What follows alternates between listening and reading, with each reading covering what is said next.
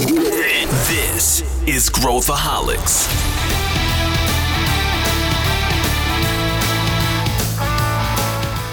Olá, aqui é Pedro Weingärtner, sou o CEO da ACE e esse é Growthaholics, o podcast para quem adora inovação e empreendedorismo. Antes de começar o episódio, eu tenho um pedido. Se você curte, acompanha o Growthaholics há mais de 200 episódios, avalia. Avalie o nosso podcast com cinco estrelas na plataforma de áudio que você utiliza, seja Apple, Spotify ou qualquer outra.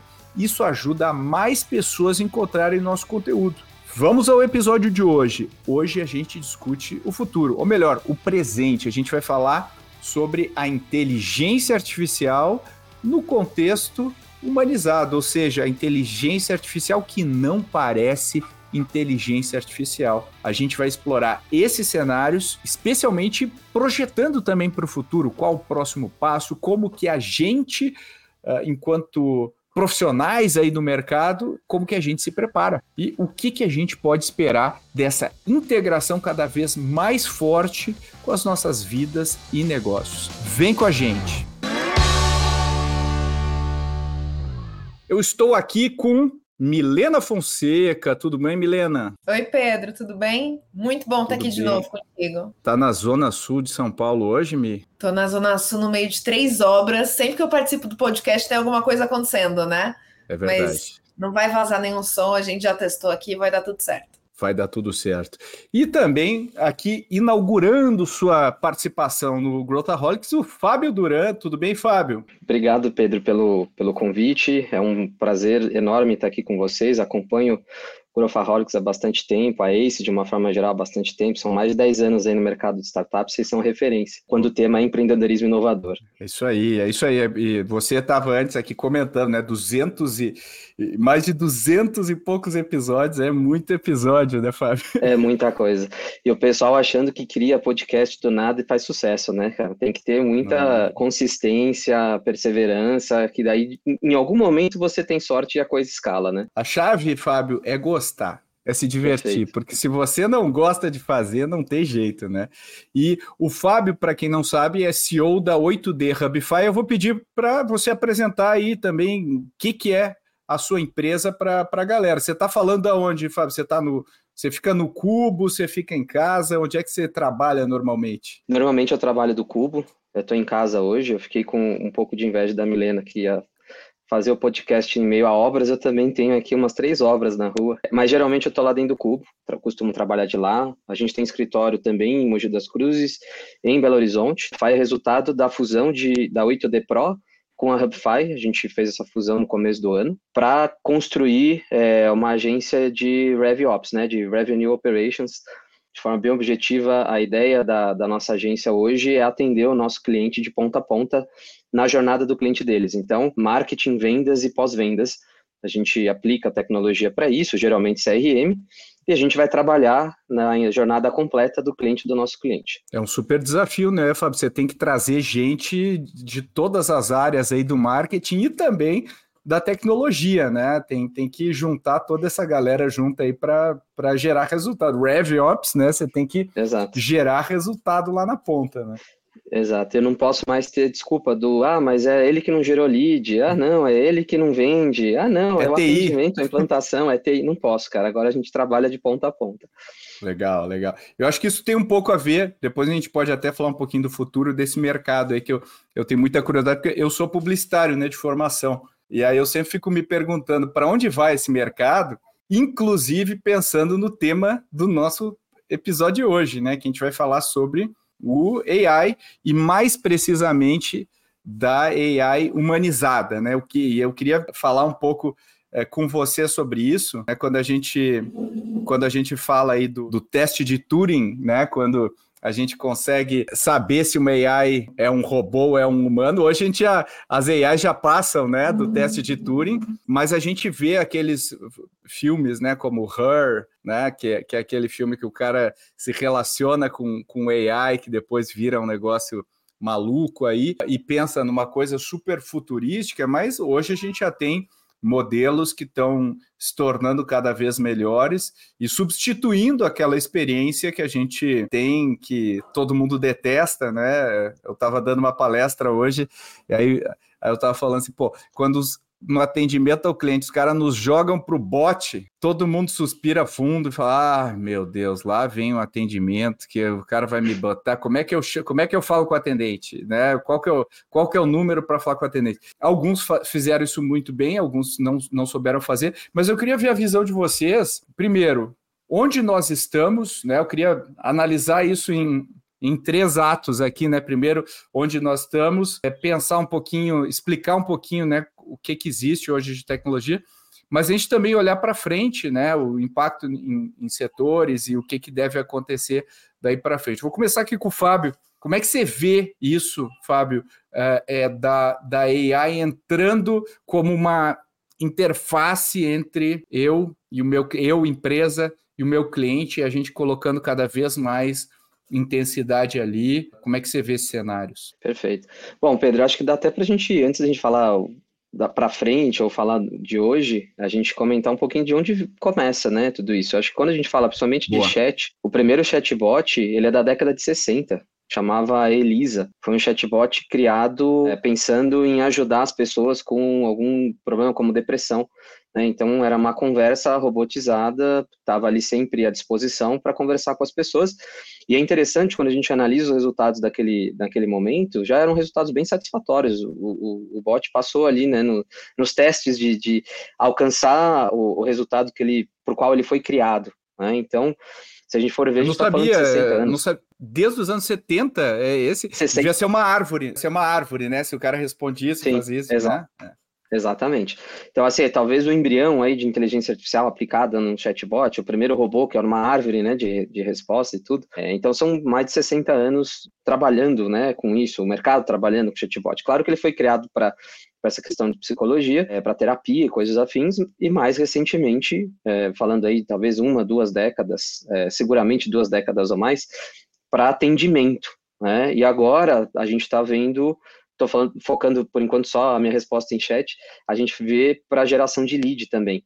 E a questão, acho que da inteligência artificial de uma forma geral, o que é inteligência artificial, né? Assim, sem procurar uma definição muito ou teórica, é, a, é o humano passando a, a forma dele raciocinar para uma máquina e a máquina ela consegue raciocinar talvez de forma mais rápida e unindo o raciocínio de várias pessoas. Mas é, a inteligência artificial, ela primeiro se espelha na nossa inteligência, né? Então acho que isso é importante a gente construir o raciocínio. E a inteligência artificial, ela tem muito de estatística, né? Então ela vai responder ou ela vai interagir de acordo com uma reação e ela vai imaginar qual é a melhor reação àquela, àquela provocação que o humano faz. Enfim, e quanto maior exposição eu, eu a. Podia ficar aqui mais uns 50 a, minutos só te dando essa primeira resposta. Mas eu acho que aí tem um ponto, né? Quanto mais exposta ela tiver a uma base grande uhum. para treiná-la, mais né, ela vai conseguir chegar em algo mais próximo disso que você está falando. Né? E daí, quando eu estava lendo agora a A16Z, lançou o LG, aqui até compartilhou ontem, e lançou o Mark Andreessen lançou um manifesto lá sobre que eu acredito muito, né, que a gente deve, tem que abraçar a tecnologia e não fugir da tecnologia, né? A tecnologia provavelmente vai resolver os nossos problemas. Ele falou uma frase que eu achei poética, né, de AI, que a gente a gente tira inteligência da areia. Que é, olha, olha a, a, o poético, né, do, dos, dos semicondutores e tudo mais se tornar, que é uma coisa que se for pensar é é quase uma, um milagre, né, em termos, em termos práticos. E, e aí, Mia, eu queria te perguntar, assim, é, você que estudou, estuda um monte, assim, é, eu, eu já vi que o Fábio também é um, é um, é um estudioso e gosta de olhar a fundo AI, mas para a gente explicar, né? O Fábio explicou um pouquinho do modelo da lógica, né? E ele falou do chat, né? Que acontece uma, algo maluco quando a gente interage com uma inteligência que parece humana, né? É, quer dizer, quando a gente tira a foto no iPhone e a AI corrige a foto, quando a gente está falando áudio e o áudio modula, é, a gente busca no Google e ele. A gente está usando AI o dia inteiro, e não dá a mínima. Mas quando a gente conversa e o cara responde, dá uma mágica, né? Então, comenta pra gente, Mi, essa, essa, o stack de AI hoje. né? Porque a gente teve aí a, a OpenAI entrando forte, precisando de toneladas de processamento para funcionar, fez com que as ações da Nvidia subissem, uma super escassez de, de processadores no mercado. Mas como é que esse stack de AI hoje e o que, que tem disponível de ferramentas para a gente quando a gente está falando de começar a usar né, o, o, o inteligência artificial? Claro. Quando a gente, quando a gente remonta aí, é até legal que o Fábio comentou contigo, né, o início da inteligência artificial e da onde ela vem, a gente parte muito de um processamento de linguagem neural, né?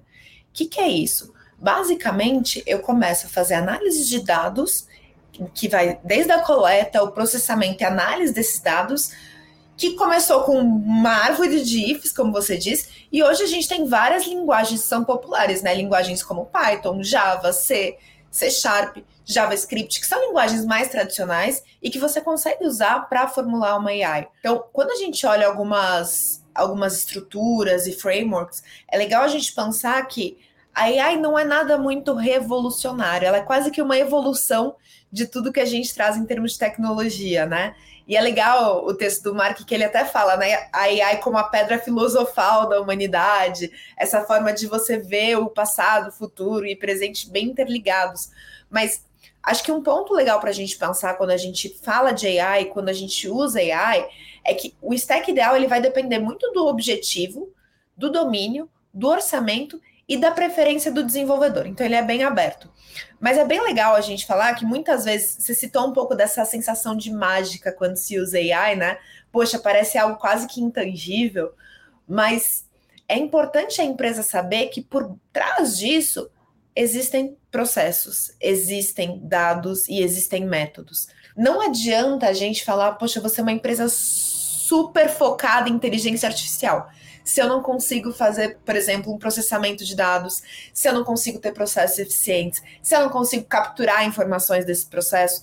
Então, a AI, ela passa por uma evolução tecnológica e uma transformação digital que a gente vem vendo dentro das organizações, né? Se a gente pega todo esse processo que o Fábio comentou com a gente, que vem desde a Elisa lá nos anos 60, até quando a gente começou a falar do nos anos 2000 de machine learning para agora, onde a gente tem Desde a Alexa da Amazon, a gente tem a Siri, a gente tem o, OpenAI e várias outras ferramentas que trazem isso para a gente. É legal a gente ver essa evolução. E é, por um lado, é muito interessante a gente acompanhar pela visão do Mark, inclusive, né? Esse lado positivo da AI, de 20% dos negócios se tornando mais eficientes, da gente conseguir reduzir em 40% o desperdício de algumas fábricas, da gente conseguir identificar. Existe um dado que mostra que com a AI aplicada a exames de imagem, se eu não me engano, a gente consegue identificar até 36% mais rápido a chance de um câncer do que um médico sozinho olhando esse exame. Tem todo esse lado muito positivo. E tem o lado também de tanto perda de empregos como também a socialização. Você comentou um pouco, Pedro, sobre poxa, às vezes eu, a máquina fala comigo, eu consigo ver. A gente está passando por um momento em que as pessoas estão começando a ter amigos que são AI, relacionamentos e namoros com AI. Então, isso vai muito além do processo da, e a construção das empresas no nível de atendimento, mas o que, que se torna uma relação humana a partir do momento em que as sinapses da própria, do próprio computador se tornam tão humanizados, né? A gente vai precisar pensar um pouco nesses limites também. Eu não sei se vocês já viram é, aquele site é, character.ai, que basicamente ele permite que você converse com o Elon Musk, Mario Bros, você consegue falar com. Uh, e aí, esse site tem 200 milhões de acessos. 200 milhões, mais do que boa parte dos sites de mídia no mundo. Ou seja, o, a, a palavra humanizada aqui é que destravou esse valor. Né? Quando a gente olha essa, essa tendência aqui, Fábio, e a gente está trabalhando no mundo de agência e está sempre pensando como otimizar. Tudo bem, tem um lado da gente, pô, vou ganhar produtividade, vou ter um gerador de uh, diferentes versões da minha peça, vou ter. Mas como é que você acredita? que isso vai funcionar na prática em termos de, de possibilidades que se abrem oportunidades que se abrem para a gente pensar do ponto de vista de negócios, de marketing, né? Como um negócio desses maluco que, se a gente for ver, o Character.ai é uma proto-versão do Her, né? Ou seja, eu vou lá, converso e a pessoa vai.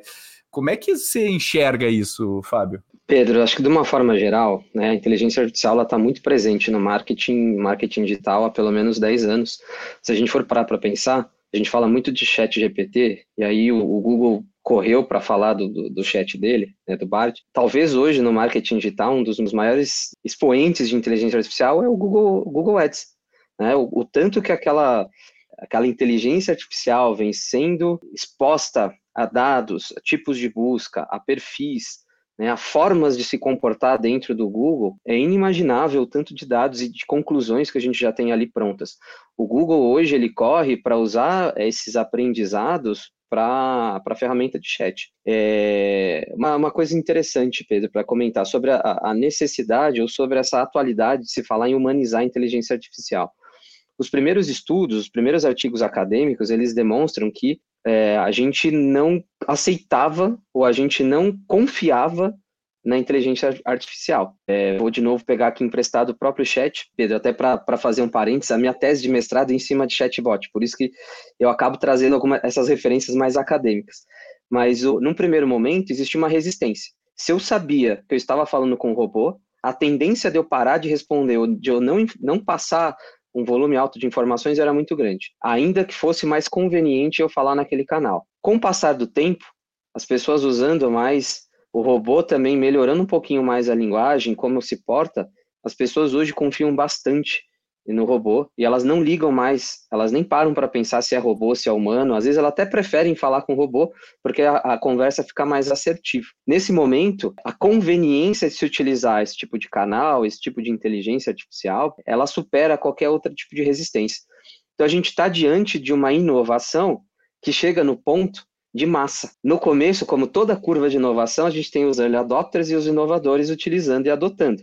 Conforme tem mais desses adotando, mais próximo a massa fica, olha, tem alguém usando, funciona, quero usar, me sinto seguro. O que eu acho legal no marketing digital, trazendo um pouco para o meu mundo, é que o consumidor, o usuário, já usa bastante. Uhum. Inclusive canais como o WhatsApp, que as pessoas talvez deveriam se sentir menos seguras, porque tem golpe tudo quanto é lado agora, a gente observa que o chat via WhatsApp, ele gera mais leads do que uma landing page no celular. As pessoas colocam login e senha dentro do, do, do chat de WhatsApp. Aonde a gente está distante? As empresas. Pouquíssimas empresas hoje investindo em canais como o WhatsApp, para além do básico, além do óbvio, que é, por exemplo, a questão de geração de lead. Então, para mim, o futuro, nos próximos dois, três anos, dentro de vendarketing, né, marketing vendas, é a gente usar mais os canais conversacionais, a gente vai abandonar mais o tradicional landing page ou e-mail, a gente vai usar menos, e não que a gente vai parar de usar, e a gente vai mais para canal conversacional, desde a geração de lead, mas da nutrição, da própria venda, a gente vê o WhatsApp fazendo muita venda, e também no próprio atendimento. E aí você vai ter CRMs cada vez mais especializados nessa jornada de ponta a ponta. Então, para mim, hoje, esse é o futuro virando a esquina e já é muito realidade. Quem começar, ou quem já começou agora há pouco, ainda vai nadar num oceano mais azul mas daqui dois, quatro, cinco anos vai ser tipo o inbound como era há 10 anos. Todo mundo começou a falar de inbound, depois veio falar de prospecção ativa por causa do predictable revenue. Dá um, dois anos, nada de braçada. Depois começa a ficar saturado. Mas, Fábio, só para a gente aterrizar aqui para quem está nos ouvindo, você falou várias coisas interessantes aqui de, de, de ter o CRM e tal. Desenha um cenário aqui para gente de uma empresa, por exemplo, uhum. Por exemplo, a gente tem lá, eu faço conteúdo e tal, gera lead, a gente tem lá a figura do, você falou do Predictable Revenue, você tem o SDR. Uhum. O AI pode fazer esse papel de SDR, já marcar uma reunião, já colocar no CRM, já classificar. E, é, Perfeito. onde que a gente está hoje nessa, nessa escada aí, né? Porque as coisas estão acontecendo muito rápidas. Ele já faz, tá? O que, que é o SDR? Né? O SDR nada mais é do que uma estratégia de lead score que é o quê? Eu vou fazer algumas perguntas, de acordo com o que a pessoa me responde, eu dou uma nota para aquela resposta. Quanto maior é a nota, quanto maior é a soma das notas, melhor é esse lead para mim. Eu, hoje já existem empresas que estão usando é, o chatbot, o próprio WhatsApp, para trocar essas perguntas, né, para conversar com o potencial cliente e qualifica. É, numa das, das, palestras que a gente deu esse ano, lá no Cubo, a gente colocou na, na tela um QR Code, as pessoas escanearam e elas conversaram com o bot e a gente estava qualificando eles. Tanto que, e aí a gente sempre faz a brincadeira, no final a gente dá um prêmio para quem teve a maior nota. Enfim, o meu sócio é de, de BH, ele sempre traz doce de leite de lá. Ele, cara, ó, tá aqui, doce de leite para o lead mais quente que a gente tem dentro da palestra. Mas o meu ponto é, ele já substitui. Então você tem, por exemplo, dentro do, da minha tese lá do mestrado, o que, que, eu, que, que eu testei? E-book de topo de funil. Então eu, eu fiz anúncio, meta ads, coloquei mesmo investimento, mandando para uma landing page, mandando para o WhatsApp, só para mobile, só para celular.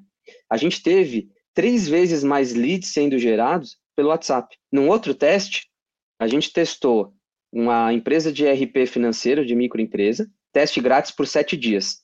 Anúncio de fundo de funil no Google Ads, só para mobile, landing page, WhatsApp, mesmo valor. De novo, o WhatsApp performou melhor, nesse caso, performou cinco vezes melhor do que a tradicional landing page.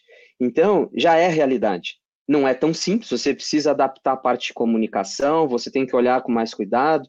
As plataformas de anúncio ainda não estão 100% prontas e otimizadas. A gente tem o próprio Meta Ads agora lançando o click to WhatsApp e o Analytics dentro do WhatsApp. Até então, a gente jogava para dentro do WhatsApp e não sabia mais a conversão, né? Pelo menos você não tinha um Analytics. Você consegue ver pergunta por pergunta, tirar alguns insights, mas a coisa está evoluindo. Mas, é, concluindo, já é uma realidade já funciona melhor se souber aplicar e otimizar. É porque, é, olhando sobre essa ótica que, que você está falando, né, a gente sempre tem aquela, né, que nem que você falou, né, entra uma moda e um, uma técnica nova, tipo Predictable Revenue, depois satura. E aquele resultado Sim. que o cara reportava lá atrás não reporta mais hoje, né? Quantas pessoas já, já mandam aquele e-mail de obrigado, Fábio, acho que você não quer mais falar comigo é. e hum. tal. Hoje já saturou, a gente já manda direto para o spam, sabe que é uma trilha de e-mail. É, e então a gente tem que estar tá sempre olhando qual que é a próxima, né? Ou, ou e, e, pelo que você está falando, a gente está no início da curva porque a gente ainda não está sabendo uh, pelo menos assim, a maior parte das pessoas não está sabendo como operar, como fazer isso integrar. Mas tem alguns, alguns efeitos que eu acho muito interessantes, porque a nossa base em termos de CRM, né, que sempre depende de seres humanos lá para atualizar direitinho, ela vai ficar muito melhor, né? Quer dizer, a gente vai ter uma base de mais qualidade e tal.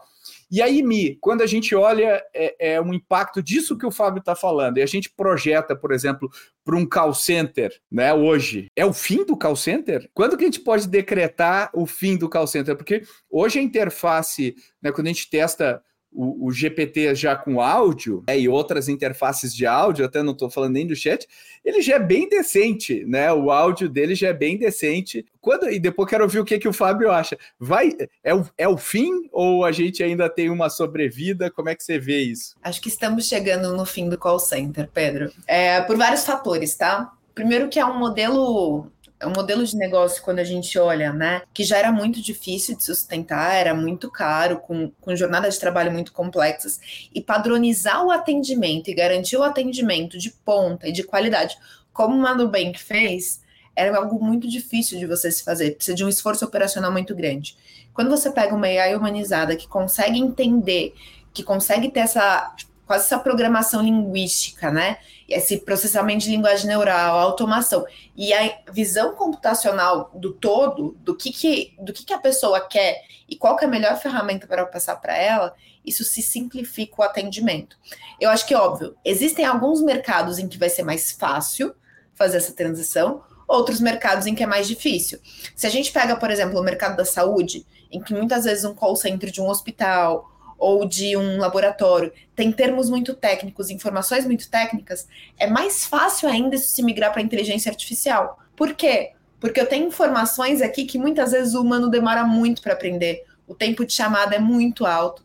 E à medida que eu consigo aprender essas interações humanas e resolver da melhor forma, eu posso ir aos poucos substituindo. Então, tem uma sobrevida, mas eu acho que a gente está tá chegando aí no fim desse modelo. Ou seja, se, se, eu tô, se hoje eu tô no meio corporativo, eu deveria não só dar uma estudada, mas olhar com muita seriedade tudo isso que você e que o Fábio estão falando, porque uh, alguém vai fazer, e alguém vai fazer primeiro, e vai ter um impacto brutal, tanto no top line, né, para vender mais, como exemplo que o Fábio falou, mas no bottom line também, que é gastando bem menos e dando uma percepção muito melhor para o cliente. Quer dizer, o cliente vai se sentir bem melhor atendido do que hoje, né? Que é um.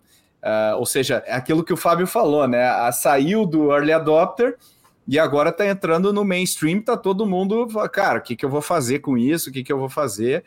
E eu acho que é, um, que é uma fronteira. E aí, pensando, né, Fábio, se a gente tem o conhecimento sobre quem são as pessoas que estão na nossa interface e tal, não só o atendimento via voz, via chat, mas eu consigo mudar toda a interface que a pessoa utiliza, né? O, o site, a oferta, eu consigo customizar perfeitamente para a pessoa e aquilo que a gente falava lá atrás do marketing um a um, né? Aquela coisa que a gente falava e tal, agora vira uma realidade. Eu consigo literalmente individualizar a experiência de uma pessoa nas minhas propriedades digitais. Ou estou exagerando aqui? Não, eu acho que aí se a gente for falar realmente futuro, é, mais de três anos, vamos, vamos lembrar que a gente, quando fala de inteligência artificial, tem uma coisa até que está mais pronta, é, internet das coisas. O celular talvez tenha sido o primeiro eletrônico a, a atingir a massa em relação à internet das coisas.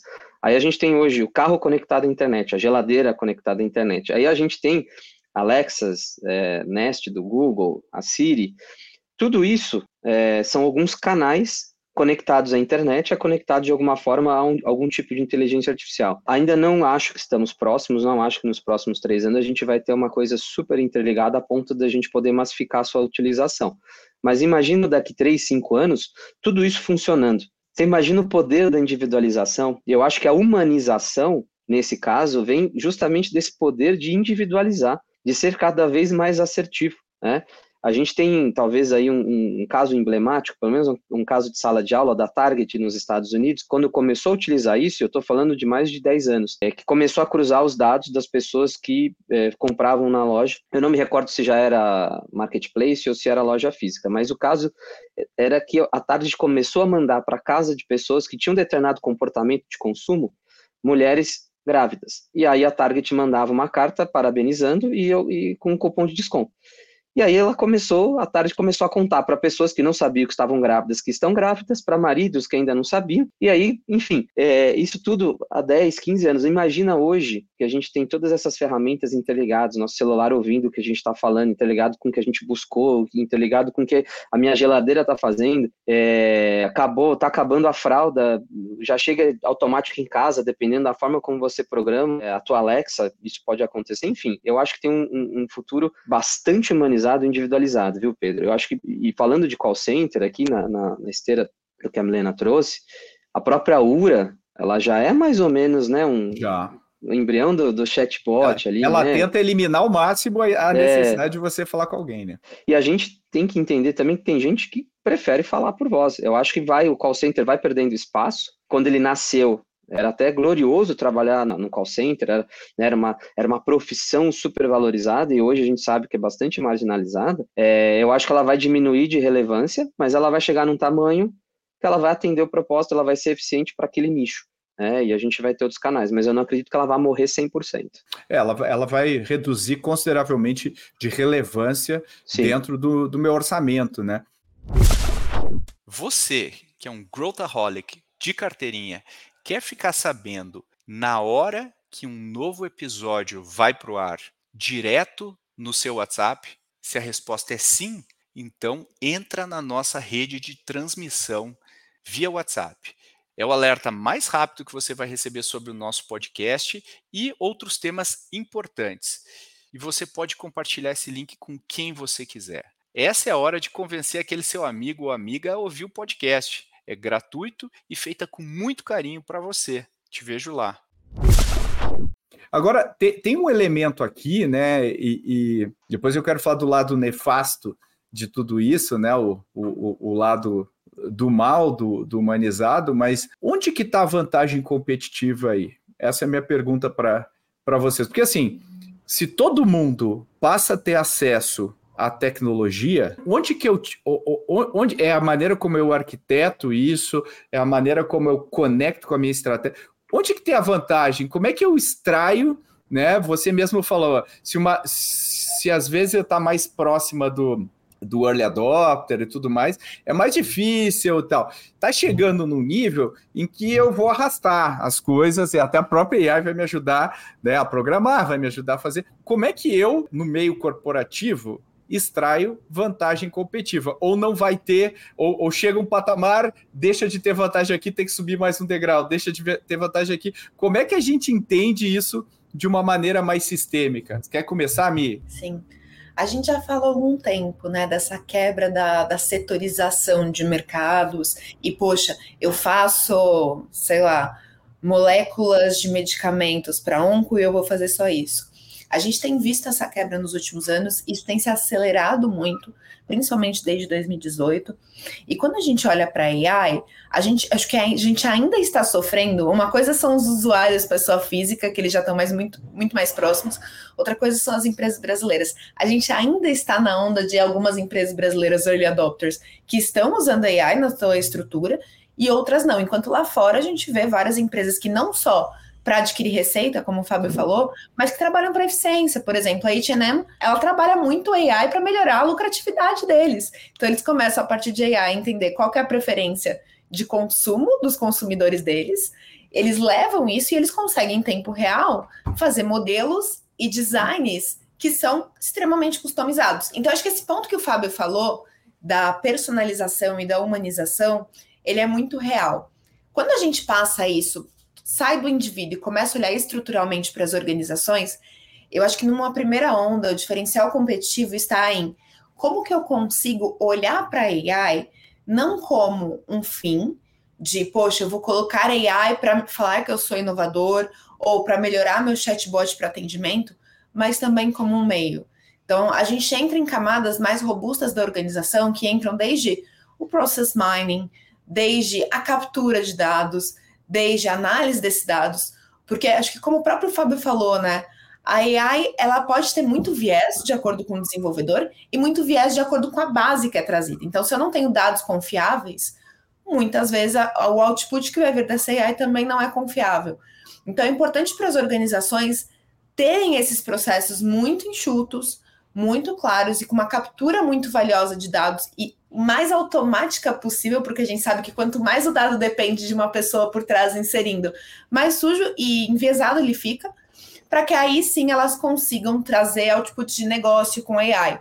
Então, a gente falou de alguns cases aqui, né, da Target, da H&M, a gente tem o próprio McDonald's que está trabalhando para customização de menus, mas é importante a gente pensar nisso sob uma ótica de só pegar uma ferramenta de chatbot e colocar no meu atendimento com AI não é o que vai fazer a migração do seu negócio. Existe toda uma estratégia por trás e uma transformação da forma da corporação agir.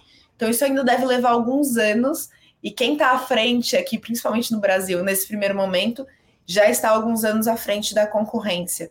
Eu acho que, no primeiro momento, a vantagem competitiva seria essa: você conseguir ter esses processos prontos e esse mapeamento de processos e dados, inteligência integrada para você conseguir utilizar AI. Eu acho que um segundo diferencial competitivo, Pedro, no acesso à informação.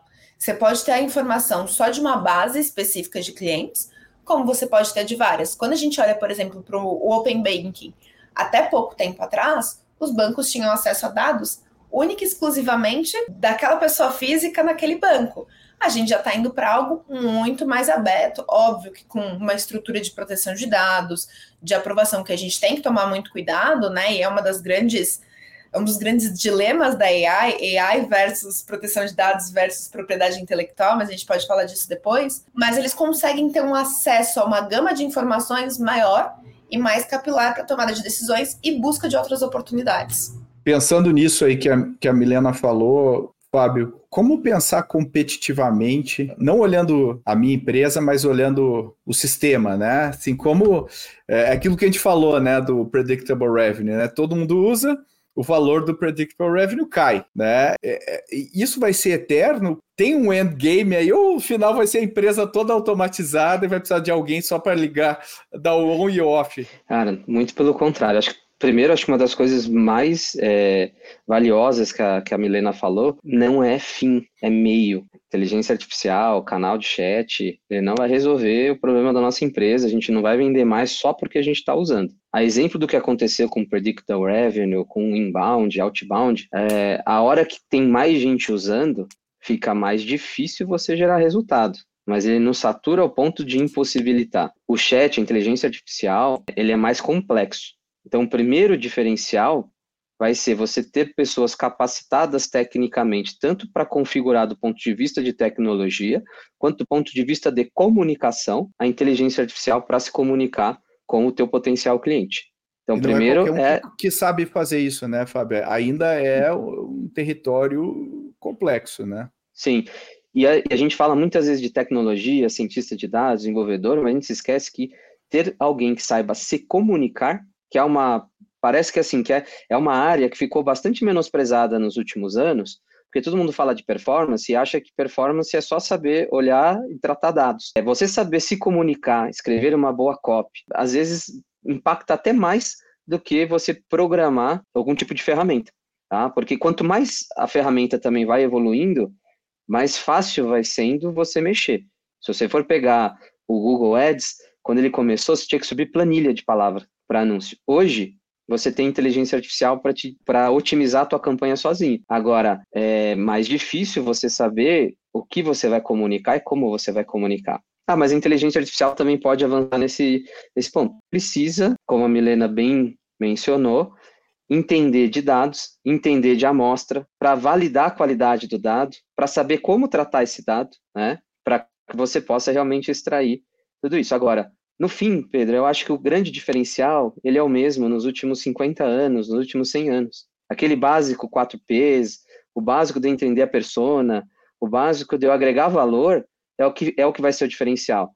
Você vai usar inteligência artificial, chatbot, Alexa, para realmente gerar um bom resultado para a tua empresa, desde que você saiba para quem você vai comunicar, qual é o valor que você está gerando, se você está cobrando o preço correto, né? Então, para mim, o grande diferencial ele continua o mesmo, tendência após tendência.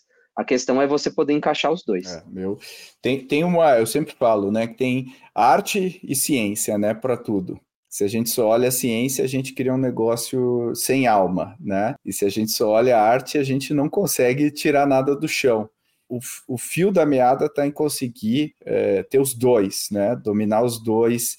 E o marketing é muito isso, né? É muito unir ciência né, e, e arte. Ouvindo vocês, né, me parece que a gente hoje está com um conjunto de possibilidades e capacidades que a gente nem começou ainda a explorar, né? A gente está o ritmo da evolução da tecnologia está bastante exponencial, porque ele atingiu esse tipping point aí que você falou, né, Fábio, de, de realmente agora a gente abre um site e já começa a conversar com Elon Musk, versão AI, e, e, e não me parece que tem muita gente que está preparada para isso. E aí agora olhando do ponto de vista individual, né, do indivíduo que está hoje em corporação e, e tudo mais, como pensar sobre a minha carreira? Quer dizer, onde que eu invisto? Vale a pena eu aprender programar ainda? Eu tenho que aprender que capacidades humanas vão ser valiosas? Como que eu consigo estar do lado que vai mais tirar vantagens de tudo isso que está acontecendo e não o lado que vai ser substituído por tudo isso que está acontecendo, né? Como que a gente se posiciona? Você quer começar, Mica? Eu quero, quero ouvir o que, que o Fábio tem a dizer. Como, como pensar individualmente sobre tudo isso, né? Claro, é legal. Primeiro é legal a gente pensar, né, que a gente passou por várias revoluções no decorrer da, da história da humanidade, da história dos negócios. Em todas essas revoluções, a gente teve uma substituição da mão de obra menos qualificada. Se a gente pensa na Revolução Industrial, mão de obra menos qualificada teve seu trabalho simplificado, muitas pessoas perderam emprego. Se a gente for pensar revolução da internet, a mesma coisa aconteceu.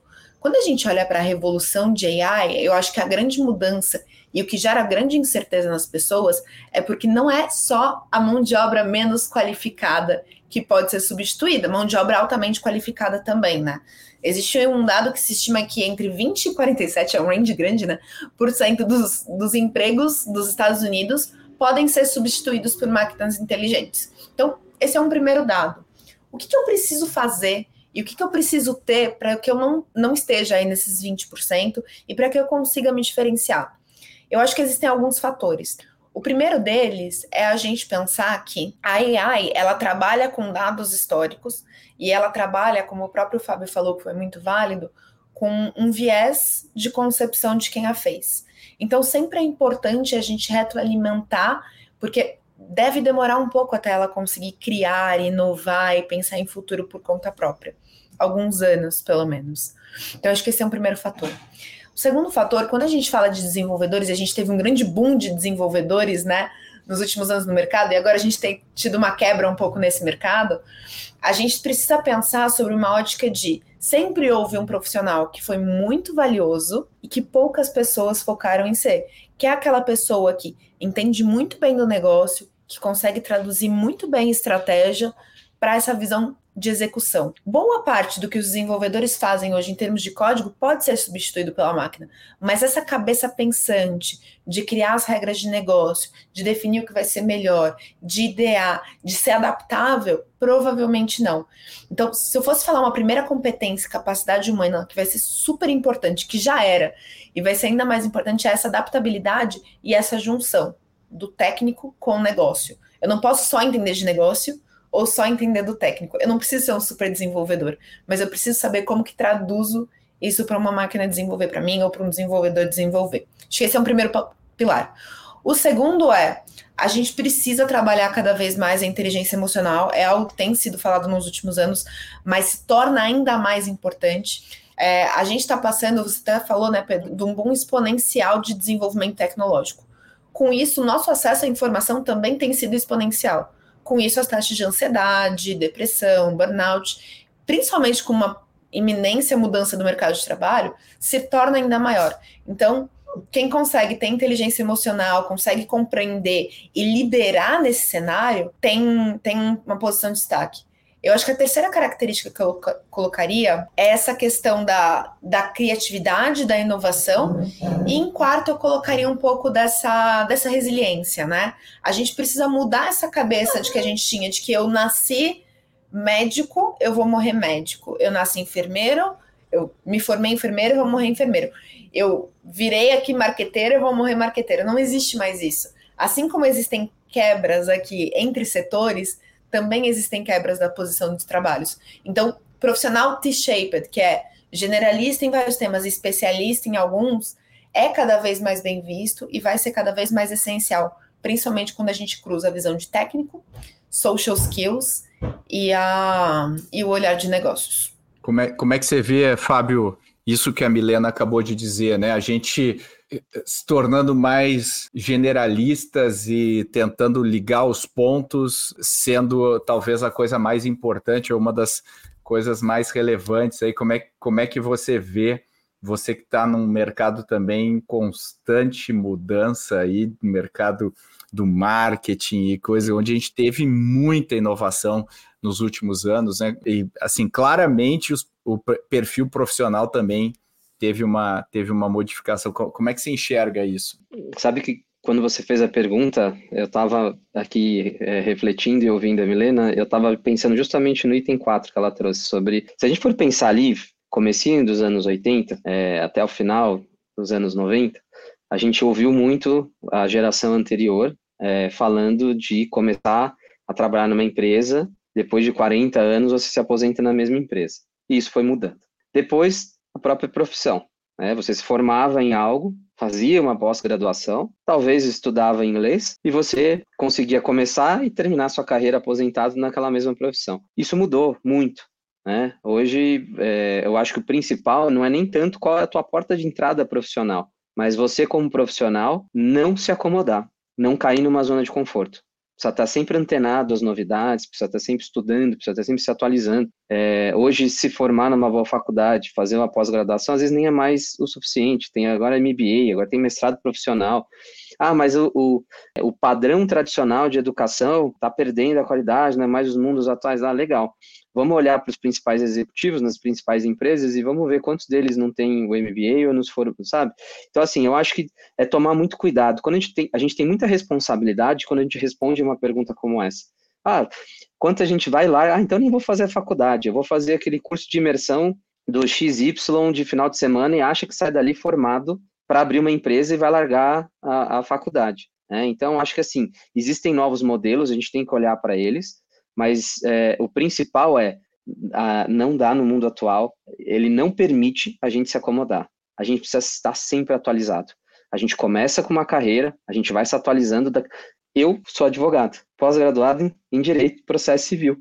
Em dado momento, um amigo meu me convidou para ajudar a estruturar juridicamente uma startup em 2012. Fui lá ajudar ele, estou hoje aqui como fundador de uma agência de marketing digital. Olha que mundo maluco, né? Então, acho que é essa percepção que o profissional de hoje tem, é, tem que ter. Se eu for pensar em hoje, vou contar uma, uma, uma realidade nossa. A gente tem dificuldade de contratar bons profissionais em todas as áreas da agência. E quando vem uma pessoa boa, ela às vezes é, é difícil você reter, porque é, o mercado, mesmo agora nesse ano dando em queda, está contratando e contratando bem profissionais de marketing de uma forma geral, gestores de tráfego, CS, tudo é carente. E aí a gente tem dois gargalos. Talvez dar oportunidade para mais pessoas poderem se capacitar e chegar numa, numa, numa oportunidade como essa, e às vezes de perfil mesmo a gente não se acomodar, como eu falei, às vezes as pessoas se acomodam, acho que só porque fez A ou fez B, ou porque um dia teve sucesso, vai ter sucesso para sempre. Hoje a coisa acontece tudo muito rápido. É difícil, né? Imagina alguém que está entrando na faculdade agora, como que você orienta essa pessoa agora? Imagina, né, eu que tenho meus filhos pequenos, imagina daqui a 10 anos, como que a gente entende né, essa navegação? É, eu acho que é um, é um desafio, né, Fábio? Eu acho que tem até uma questão ética, moral, que a gente ainda vai ter que lidar. Se a gente for pensar hoje, o carro autônomo, né, existe uma. Talvez ele esteja até pronto para ser utilizado, mas assim, se um carro autônomo atropelar e matar uma pessoa, ainda que isso estatisticamente seja infinitamente menor do que um ser humano dirigindo, a gente vai passar por um período de muita discussão sobre isso. Se a gente for lembrar da época do carro lá de Ford, uhum. as manchetes dos jornais era em hipótese alguma, eu vou confiar numa máquina. Eu prefiro o cavalo, porque o cavalo para na frente do buraco e não me joga num precipício. Teve essa discussão na Revolução Industrial lá atrás. Né? E a gente vai passar também por uma discussão agora. Inteligência artificial, imitando a voz aí de, de, de cantores e de atores famosos que, que, né, enfim, que faleceram. Cara, Ai, que maravilhoso, eu estou ouvindo a voz dele. Cara, mas e o direito dele, o direito da família? Então, existe uma discussão ético-moral ainda muito grande, jurídica, que precisa uhum. avançar. Agora, quando a Milena fala em, em, uma nova revolução, eu acredito demais nisso, é, isso inclusive, é, e daqui a pouco, né, daqui 30, 40 anos, a história vai lá para trás e, e, e não vai me desmentir, acredito eu. Os principais conflitos hoje é, esse crescente conflito, novas guerras, e a gente vivendo com tudo isso de instabilidade, tem a ver com o fato de a gente estar vivendo uma revolução tecnológica, inteligência uhum. artificial, e esse chacoalho no mercado profissional. Muita gente ficando às margens e a política atrasada para poder dar as respostas que a gente precisa. E aí, desigualdade, empobrecimento e conflito. Então, acho que a gente uhum. vive hoje bem no olho do furacão de uma revolução. Eu, eu concordo em gênero, número e grau. Eu acho que a gente realmente está vivendo bem no olho e, e, é, e é difícil a gente ter o distanciamento necessário para projetar 10, 15, 20 anos para frente, que nem é muito, né? Se a gente pensar é, como são esses ciclos, eu acho que é um, é um momento de, de muitas oportunidades e também muita instabilidade e perigos, né? Que a gente vai ver. Lembrando o Ford, né? Ford, na época do Ford, ele, ele pressionou para o final de semana acontecer, porque senão as pessoas não iam ter tempo né, para andar com os carros da Ford. Então, imagina uh, o impacto social de várias das tecnologias que a gente está vendo em coisas que a gente nem imagina uh, ao redor do mundo, né? Então, sem dúvida, é um assunto fascinante e já chegando aqui no final do nosso episódio, vou agradecer aqui a Milena e falar, Milena, é, nem, nem, falei né, que você é CEO aqui do, da Ace Cortex, mas o pessoal já te conhece aqui, quem é ouvinte, mas dá o teu recado final aqui para quem está nos ouvindo e, e, e, e, como que o pessoal pode entrar em contato aí com você para falar sobre esse tema, inclusive. Boa. Eu acho que aqui o primeiro recado que eu teria é não sejam levianos sobre esse tema. Como o Fábio falou, a gente está passando por uma grande revolução. Ainda vai piorar antes de melhorar. Acho que acredito bastante nisso. A gente ainda vai ter um empobrecimento muito difícil, uma polarização política muito difícil por conta desse viés cognitivo da AI. Mas pensem sobre uma ótica de, poxa, como que eu aproveito isso, um, para alavancar minha carreira, dois, para alavancar minha organização? Porque em todos os momentos de crise a gente tem grandes ganhos e a gente tem novas forças políticas, econômicas que vão surgindo, né? Então, como que a gente consegue aproveitar esse momento também para estar nessa nova onda, para surfar essa nova onda? Para as empresas que ainda não estão pensando nisso ou estão só colocando um chatbot ali na ponta, vocês estão atrasados, está na hora de começar a se movimentar, de começar a pensar em estratégias robustas. E aí, para quem quiser falar com a gente, pode me acionar no e-mail milena.goace.vc. A gente aqui da Ace Cortex pode super te ajudar nisso. Legal. E Fábio, também suas palavras finais aí e para quem se interessou, né? Porque é, tem muita gente batendo cabeça quando o assunto é marketing e, e integrar tudo isso, né? Que nem que você falou, vendas, marketing, fazer tudo isso funcionar junto. Então, para quem quiser também saber mais como a 8D Hubify pode ajudar, também deixa o teu contato ou o contato da empresa aí para a galera. Maravilha, Pedro. Antes de qualquer coisa, queria mais uma vez agradecer por estar aqui, bater esse papo com vocês. Eu que sempre fui fã, é muito legal estar aqui agora conversando com vocês. Quem quiser saber mais a respeito da 8D Hubify, quiser me adicionar no LinkedIn, Fábio Melo Duran, é, vai estar lá, 8D Hubify. Quem quiser também googar 8D Hubify, tem lá no nosso site, tem o nosso blog lá também com bastante conteúdo. Fica à vontade. Eu acho que hoje, quando a gente fala de RevOps, é uma coisa meio nova, Revenue Operations é uma coisa meio nova aqui no Brasil, talvez aí mais uma nova moda, Pedro, que daqui a pouco satura, é, mas é basicamente para a gente evitar aquele time de marketing que comemora que bateu meta daquela empresa que fracassou comercialmente, sabe? Eu cansei de ver isso nos últimos 10 anos. Equipe lá comemorando, ah, que legal, é batemos é meta, porque, ah, geramos 100 MQLs, ah, legal, e a, e a meta de vendas? Ah, não sei, vai ver a meta de venda, pô, não batemos. Então, é, a ideia de integrar tudo é justamente resolver essa dor, tá? Então, é, quem quiser saber mais, enfim, pode me procurar lá no LinkedIn, a gente conversa por lá. Vai ser um prazer. Show de bola. E essa é uma dor realmente verdadeira. Então, com isso, me despeço. Muito obrigado aos nossos convidados. Valeu!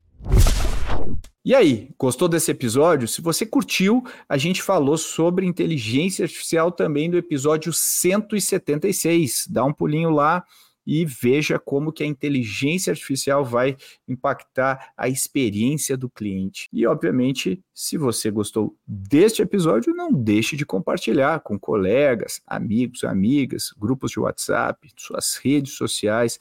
Isso ajuda a gente a ganhar cada vez mais exposição e não deixe de marcar a gente, arroba Ace Ventures, em todas as publicações que você fizer. Obrigado e até a próxima.